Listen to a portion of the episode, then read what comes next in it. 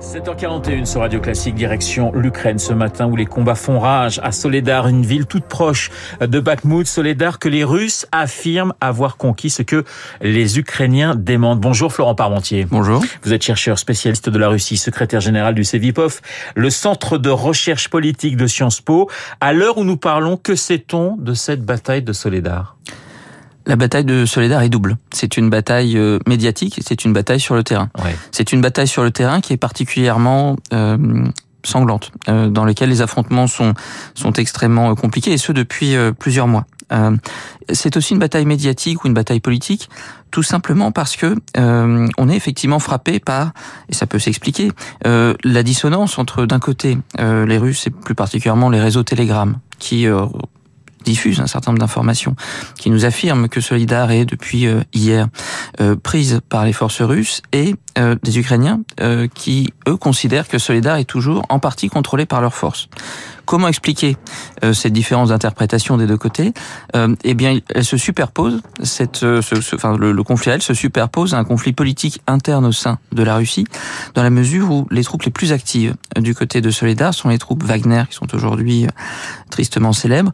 Et ces différentes Wagner, en fait, euh, le, le, le, patron de Wagner, Monsieur Prigogine, entend montrer son efficacité et certainement avec ses mercenaires montrer en quelque sorte euh, qu'il est plus efficace au sein du régime que l'armée. Et c'est dans ce contexte effectivement ouais. que eh bien les, les nomi une nouvelle nomination euh, apparaît et fait apparaître. Euh, On va y revenir sur ces nominations. S'il se confirme que, que Soledar est aux mains des Russes, ce serait un, un vrai succès pour, Krem, pour le Kremlin, le, le premier, j'allais dire, depuis pratiquement six mois. Le premier depuis juillet, en effet. Ouais.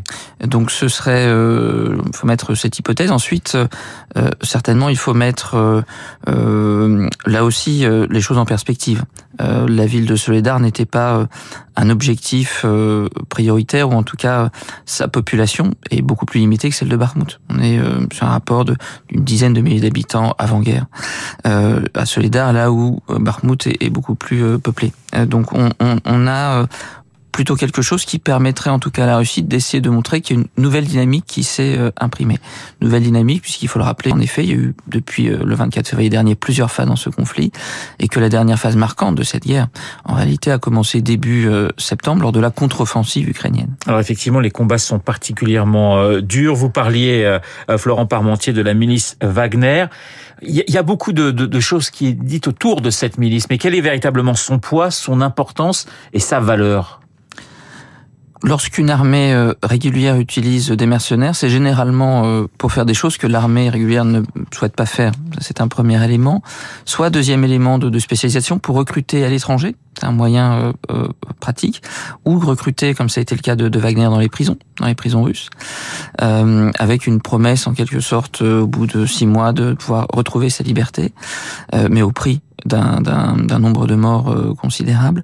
Donc il y a cette, cette fonction d'être en quelque sorte auxiliaire. Sauf que dans le cadre du conflit actuel, eh bien l'auxiliaire dépend d'un des principaux acteurs autour du Kremlin.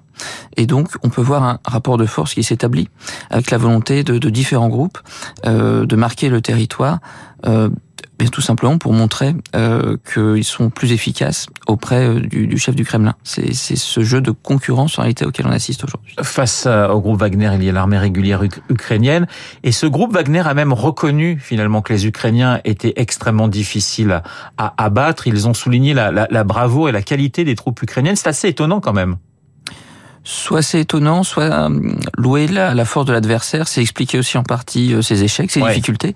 Et donc on peut euh, effectivement, euh, pour le coup, peut ne pas être en désaccord avec le patron de Wagner lorsqu'il parle de la bravoure des soldats ukrainiens, tout simplement parce que ce, ce, cette, cette bataille euh, de Soledar dure depuis plusieurs mois et donc on a en quelque sorte l'illustration à la fois de difficultés et puis aussi la volonté de la part de Monsieur Priogine d'apparaître comme l'un des hommes forts du régime. Florent Parmentier du côté russe, on a une nouvelle fois changé de commandant en chef avec euh, un général, le général Valéry euh, Gerasimov, hein, qui qui va désormais contrôler les, opérations. Comment interpréter ce nouveau changement à la tête de l'armée russe?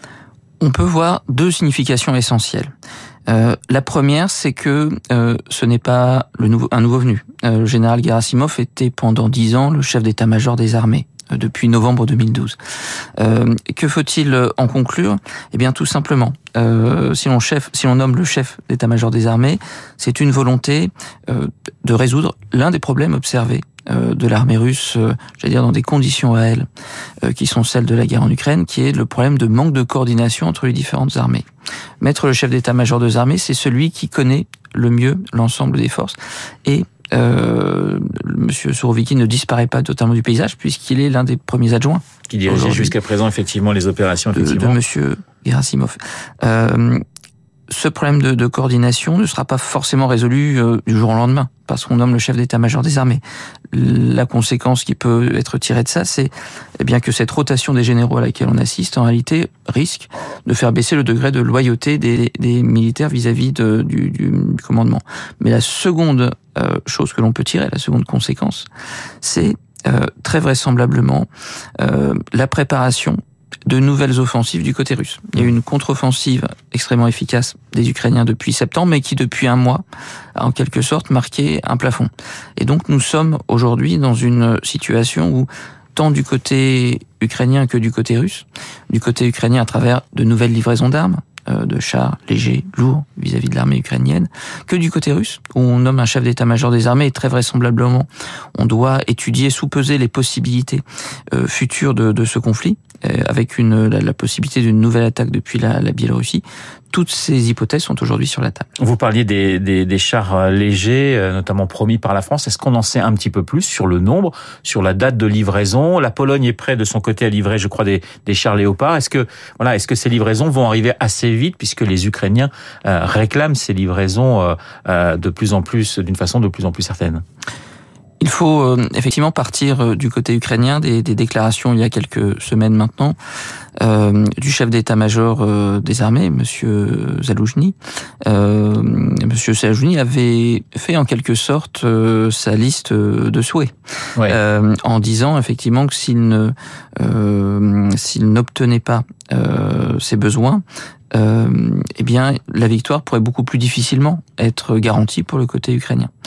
Euh, Jusqu'à présent, nous avons eu euh, différentes euh, annonces qui se sont succédées, côté français, côté allemand américain, polonais.